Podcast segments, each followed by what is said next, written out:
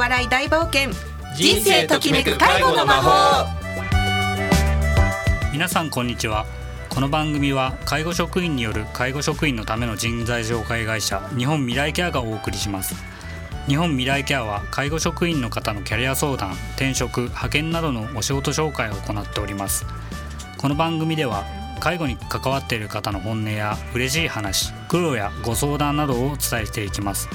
お相手は日本未来ケアの鈴木明義とアシスタントの小山千春です。鈴木さん今回もよろしくお願いします。よろしくお願いします。はい。さあ12月になりまして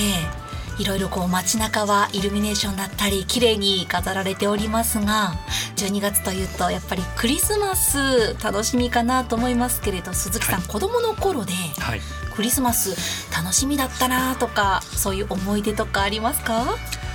まあそうですね。やっぱりあの子供の頃といえばやっぱりサンタさんからのプレゼントですかね。一番そこが楽しみでしたね。どういうものをサンタさんにお願いしたんですか、はい、とまあファミコンってご存知です？小山さん、世代です。世代ですか？世代です私。はい。本当ですか？はい。あのファミコンのソフトっていうんですかね、はいまああの年バレちゃうんであのここから事務所としてほしいんですけど あのそういうのをお願いしてましたね。はい、あの、はい、長方形のねゲームカセットですよね。そうそうカセットですね。はい、カセットありました。はい、あれ夫婦するんですよね。あそうあの たまにこうバグ、ね、バグる使えなくなってくると画面に映らなくなったりとかするので、ふうふうってするので。そうすると本当不思議とあの反応良くなるんですよね、なりますよね、私こう携帯電話とかで、たまにこう接続とか充電の接続が悪いと、接続口に向かってフーフーしている人を見るとあ世代一緒だなって。年バレま感じするんですけれども。じゃサンタさんにそういうやっぱり男の子はゲーム機器ですよね。まあ、そうですね。それ多分今でもね男の子はそうなんじゃないですかね。確かに。これからクリスマスになってねそういったまあいろんなプレゼントを期待すると思いますがクリスマスディナーとかね食べ物もそろそろ美味しくなりますからこの時期ね。ぜひ皆さんもクリスマス楽しみにすると同時に今日はちょっと一つ気をつけていただきたいことを皆様にお話しいただきたいなと思います。楽しいところは楽しくそして今回はちょっとシリアスなテーマになりますが本当は怖くない介護事故。こちらをテーマにお送りしていきたいと思います。それでは介護と笑い大冒険人生ときめく介護の魔法スタートです。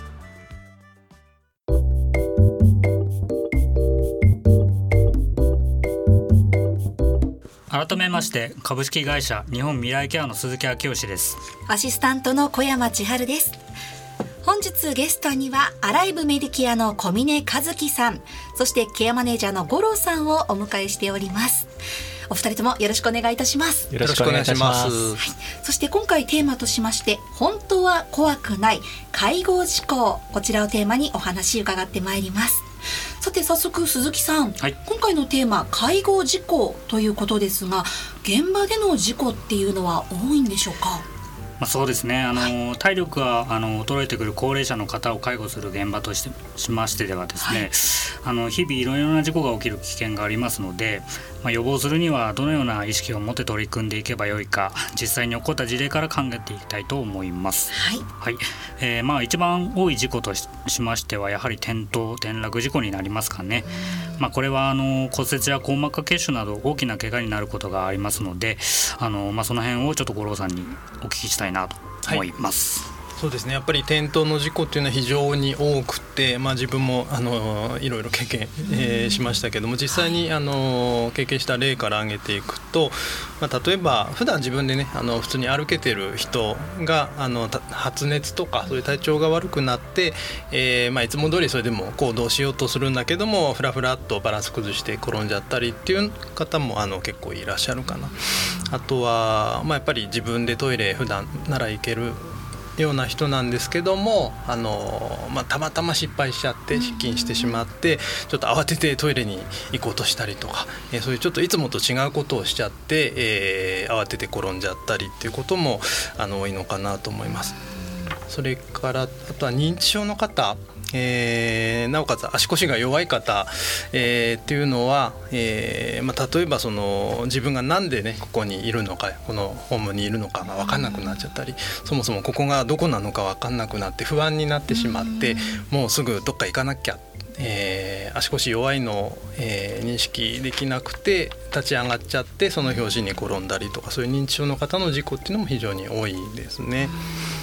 あと多いのがそのまあ、老人ホームであればその入居したばかりのタイミングっていうのは非常に事故が多い時期になります。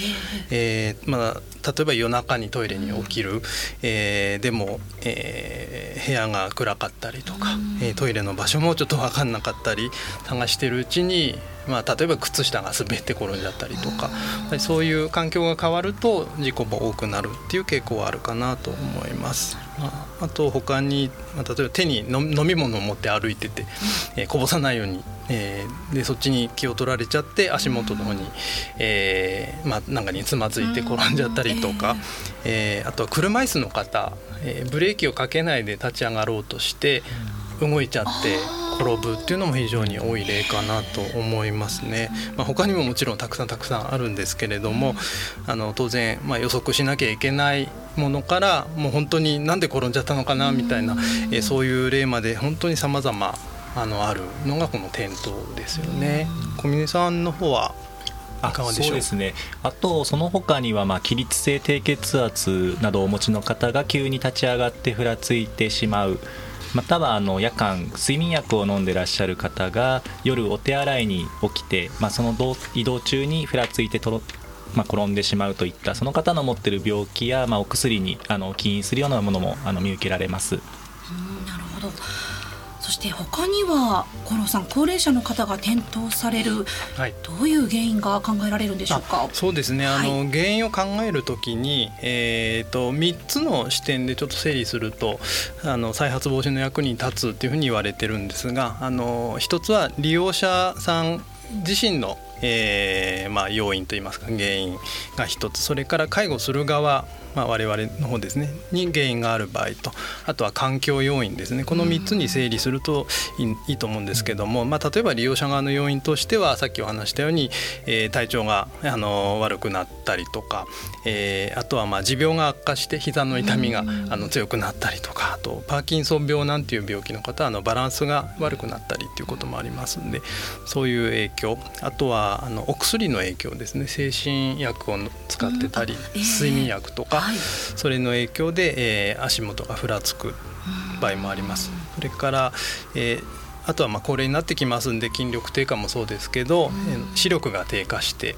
しまうとかあと判断力の低下、えー、っていうのもやっぱり転倒に結びつく場合があるかなと思います。他に小峰さんの方からいかがでしょう？はいそうですね。あの介護側の原因としては、はい、まあ、コールにすぐに対応できないことであったりですとか、まあ、コールのボタンが押しづらい位置にあった。またはあの歩行の解除方法が間違ってたんじゃないかなとかいつもと違う体調の変化に気づけなかったこと。あとはま移動する先にま障害物やま不安定なものとかが確認できていなかったなど介護者側でま予見できるようなものも考えられます。そうですね、はい、あの今おっしゃっていただいたのが、はい、あの介護側の、え原因になると思うんですけどもあとはまあ環境の面で例えば床が滑りやすい素材だったとかあとは硬い床の上で転んじゃうとやっぱり大怪我しやすいので、ね、畳だったら大丈夫だったんじゃないかみたいなことだったり。あとはまあ必要なのに手すりがついてないだったりあとベッドの高さも重要で、えー、高すぎてもいけないし低すぎてもやっぱり、えー、転倒の、えー、リスクにつながりやすいだったりとか、まあ、あとは使ってる靴があの足に合ってないとかちゃんと履いてなかったとか。えーまあ、さっきも言いましたけどあの部屋が暗かったとか、えー、あとは車椅子のブレーキについてもその効きが悪いものを使ってたりっていうのはあのやっぱり転倒のリスクを高める。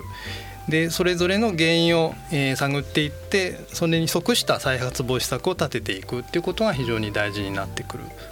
と思います。はい私たちからすると当たり前にできることでもそれをなかなか日常の中で100活躍中でって言い方あれでかもしれないんですがいつもできるわけではない。でもはいできる時もあるしできない時もある。い。つもと違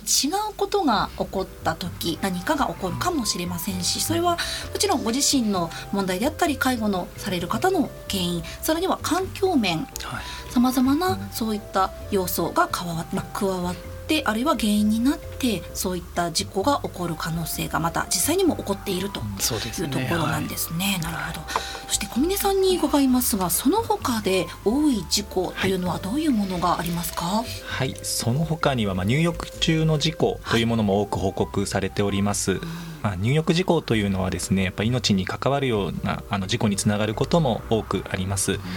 その点五郎さんどのような事故が多いでしょうか？そうですねまあこれはなかなか自分自身でもその大きな事故を経験したっていうこともないのでちょっとニュースなどからのはい。情報にはなるんですけれども例えばその介護の現場で機械浴って言ってあのストレッチャーに利用者さん乗ってもらってそのまま入浴できるっていうようなそのままはい。入浴、その姿勢で入浴できるまあ、はい。機械があったりして、はい、で職員がもちろん見守りでつくんですけれども、えーまあ、ちょっと油断してというかタオルを取りに行かなきゃとか、うんシャンプーとかいう感じでその場をまあ離れちゃってその本当に数十秒とかうん数分という間にその利用者さんが溺れて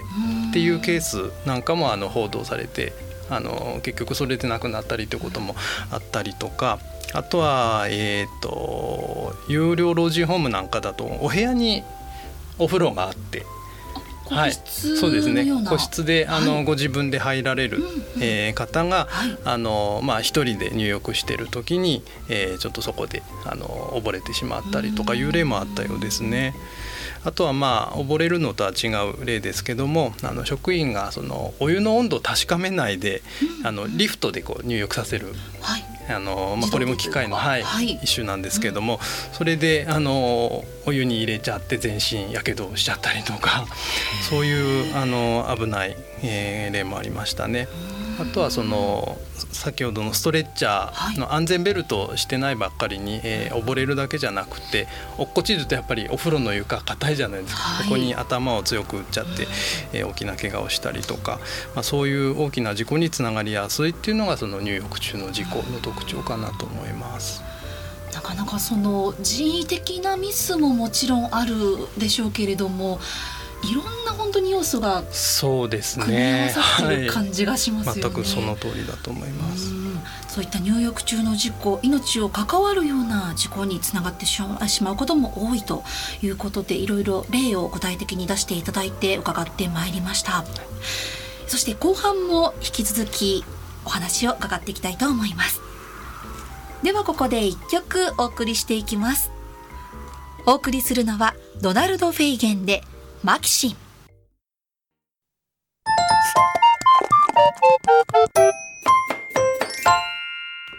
介護とお笑い大冒険。人生ときめく介護の魔法。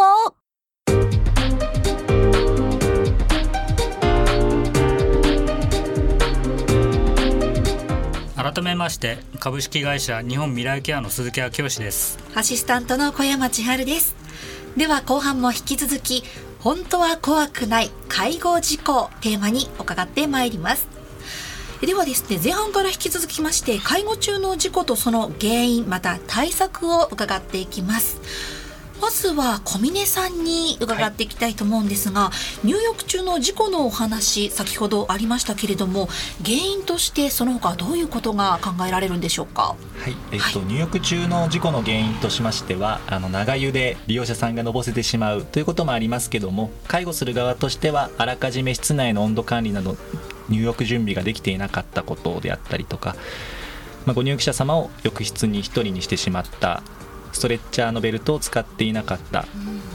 また床も滑りやすいですので、まあ、石鹸を洗い流していなかったことでより滑りやすい状況になってしまっていたことですとか、まあ、お湯の温度を確認していなかったら熱湯がバッと出てきた、うん。まあ、また冷たい、はい、水が当たったみたいなことがございます。あとはさらにはあの設備の面では材を保ちにくい浴槽であったですとか、まあ、滑り止めマットが引いてなかった。手すりが適切な位置についていないまあ、段差が大きすぎるなど、まあ、環境の整備で気をつけるような面もありますね。はい、かなりやはり本当に少しの段差であってもつまずいてしまったりとかそうですねね本当に健常者の方ではクリアできるようなところも気をつける本当に鈴木さんたくさんの原因っていうのが考えられますね。まあそうですね。まあ介護中の事故というのはまあその時の対応とトラブルに発展させないため、はい、まあそのためにはどう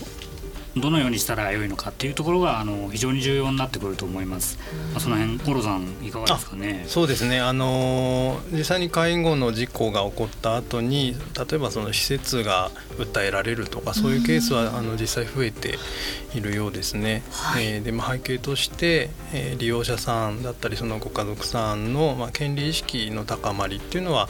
あのあると思います。でそれとあのある調査なんですけども、はい、その事故そのものに対してっていうことよりもその事故後の対応に対して不満を抱くか抱く方そういう場合の方が多いっていうふうな結果も出てるようなんですよね。事故後の対応に不満を抱かれるそうですね、はい、実際どういうものがあったりするんでしょうか？そうですね。はい、あのまあ実際にその対応としてはねあのまあ適切な対応したとしてもその説明が不十分だったりとかあのなんか隠してるんじゃないのって思われたりとかいうことで、えーまあ、疑心暗鬼になられて、えー、っていうことはあのあるんじゃないかと思いますね。そしてその訴えられるケースもあるとなりますが、はい、これ具体的にどういうふうに進んでいったりするんですか？そうですね。あのー裁判でその施設側の責任が、まあ、そこで認められちゃうということになるとその責任の範囲に応じてあの損害賠償ですね。あの例を見ると数百万とか数千万という数字もあの見ますけれどもそういうケースも実際にあるんですけども、えー、実はその賠償責任に問われるかどうかの基準っていうのがあのあって、えー、3つほどあるんですけども、はい、まず1つとしてその事故そのものが、えー、予見できたかどうか、えーまあ、予測できたのにあの対処しなかったってなるとこれはまあアウトかなというところと。あと2つ目事故を回避するための適切な措置が講じられたかどうかっていう部分。3つ目、えー、契約に違反する行為がなかったかと。この3点、えー、が基準となって、えーまあ、判断されるっていうふうに言われてます。この3つの基準というものが損害賠償責任問われるかどうかの、まあ、一つの目安というか、はい、というところですよね、ね、事前に、まあ、予測予見ができていたか、はい、そして事故を回避するための、まあ、措置対策などが講じられたか、はい、契約に違反する行為がなかったかとい。うことですよね。これも本当に記録そうですね。はい。難しいですよね。あのまあだからこそその事故が起こった時っていうのは事実確認をしっかりすると。そのために、はい、えー、まずすぐ報告をするっていうのがあの基本になります。あの、はい、その時にまあ隠さずに正直にきちんと報告するっていうことと、それをきちんと記録に残すっていうことが重要になってきます。はい、あの人間の記憶ってすごく曖昧なもので当てになりませんので、まあ、半日もすればねあの何が本当だったのか分かんなくなっちゃいますので、えー、そこはしっかりやるとでその記録の中で適切な措置を講じましたとかあと契約通りのケアを行いましたっていうことが立証できればそれが自分の身を守ることにつながりますのでここはぜひ徹底したいところですね。であと、まあ、そもそも事故って言いますけれどもあのまあ、防げる事故もあれば、はい、もうやむを得ない、うん、どうしても防ぐことができないそういう事故も実はあってそのことをしっかりその利用者さんの側と共通認識できてるかどうかっていうことも重要だと思うんですね。あの介護施設介護のプロがもちろんいますけどもそこでも事故のリスクは決してゼロではないよっていうことをきちんとあの説明してで利用者さんの安全を守るためにあのその対策をねのご家族様と一緒になって考えていきましょうとそういう関係づくりをするっていうのがとても大事かなというふうに思ってます。100%ではないですよっていうところを、そうですね。絶対に安全ではないですよっていうところなかなか説明難しい部分なんですけどね。大丈夫でしょ誰かが見てるんでしょと思われるかもしれませんけれども、はい、それでもやっぱりね人と人の関係になりますから、はい、いろんなことがあるねというところですね。そして小峰さん、はい、またその事故を予防する方法措置などっていうのはどういうものがありますか？そうですね。あの、事故を予防する一番の手がかりとしては、やはりあの過去に起こった事故を見直していくことであります。やっぱり自分が経験したっていうことだけではなくて、まあ、施設の中全体の体験から防ぐ手立てを施設全体で考えていくという必要があります。職員全体で、まあ、事故の事例であったり注意事項っていうものを共有して、まあ、事故の大小にかかわらず事故になるかもしれないなっていう気持ちをいつも持って、まあ、緊張感を持って対応していくということが必要になってくると思います。ほとんどのまあ介護施設であのヒヤリハットと呼ばれるような、あのまあ活動をしていると思いますけどもそれがまあ本当に事故防止に役立っているかどうかまあ、書くだけとか報告するだけで終わってしまうのは大変もったいないのでしっかりと検証してみるということがあの大事かなというふうに思います。もちろんあの事故対策についてもその対策がちゃんと守られているのだろうかとか、まあ、その時には有効な手段であっても今その場で有効な対策であるのかっていうことはあの状態も変われば対策も変えなければいけないですので定期的に立ち止まって評価をするということも非常に大切なことかなというふうに思います。うん過去に起こった事故を見直してまたそれを自分たちで実際に検証するというところですよね。ねうん、人によって例えばやり方が違うと起こる結果も違ってくる可能性もきっとあるでしょうから、ねうん、そういうのを全体できちんと把握してまたみんなで共有していくというところも大事ですよね。そうですねあの事故というのはそもそも個人の問題ではなくて、まあ、誰にでも起こりうることという認識がまず大切かと思います。小山さんおっしゃったように、まあ、やり方方が違うっていうことはやっぱりその教え方であったり情報共有の在り方っていうのも違うことが、まあ、その問題の背景にあるかと思いますので、まあ、チームでそれも背景も含めて話し合っていくということが、まあ、必要かなというふうに考えます。はい本当に皆でしっかり話し合うコミュニケーションというのも大事かと思います。鈴木さん今日お話聞いてきましたけれども、はい、さっき五郎さんからもあったように防ぐもの防げるものと防ぐのが難しいものもある。また利用者様とスタッフとのお互いの認識をしっかり合わせることも大事だといろいろお話を伺ってきました、はい、実際今日の放送気になっていかがでしょうか？まあ、あの実際の介護現場ではですね、まあ、今日ご紹介した他にもあの誤嚥であったりですね窒息ですとかあとはまあ誤薬と言われる薬の間違いですね。あとまあ認知症の方の行方不明などあのまあ利用者様の命に関わる事故がいつ起こるかわからないわけなんですよね。まあ、その時にまあ冷静な判断することはあのベテランの介護士にとってもなかなか容易なことではないんです。うん、慌ててあの動揺しますよね。そうですよね。まあそこでまあ必要なことは、まあ、もしもの時に備えて、まあ、対策といいますか、まあ、行動の優先順位等のマニュアルを作成したりしてスタッフ同士で共有することがあのとても必要になってきます。はいまあ、さらに先ほど五郎さんからもありましたようにあの事故後の家族様へのあの誠意ある対応日頃のコミュニケーション信頼関係を築くこともあの介護スタッフにとっては大切な仕事だと思っております。まあ事故が起きた時にですね、うん、あのいかにあの冷静にマニュアルに沿って対応できるのか、えー、それをしっかり守ることが結果的に自分自身の身を守ることになるというふうにあの思います。はいいざという時のマニュアルもちろんそうですけれども本当にその場で何か起きた時にちゃんとそのマニュアル通りに行動できるか普段の中での意識というのもまた大事になってきそうですね。はい、その通りだと思います。はい、本日は本当は怖くない介護事故こちらをテーマに皆様にお話を伺いました。皆様ありがとうございました。ありがとうございました。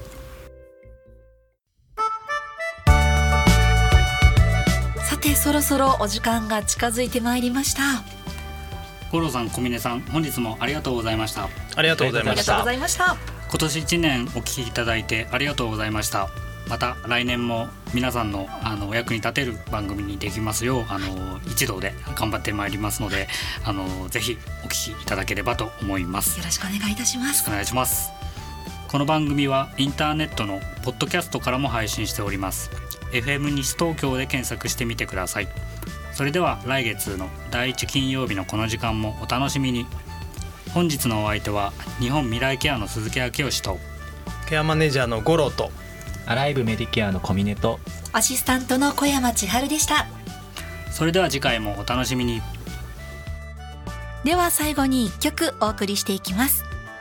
お送りするのはアースウィンドファイヤーでアフターザラブハズゴーン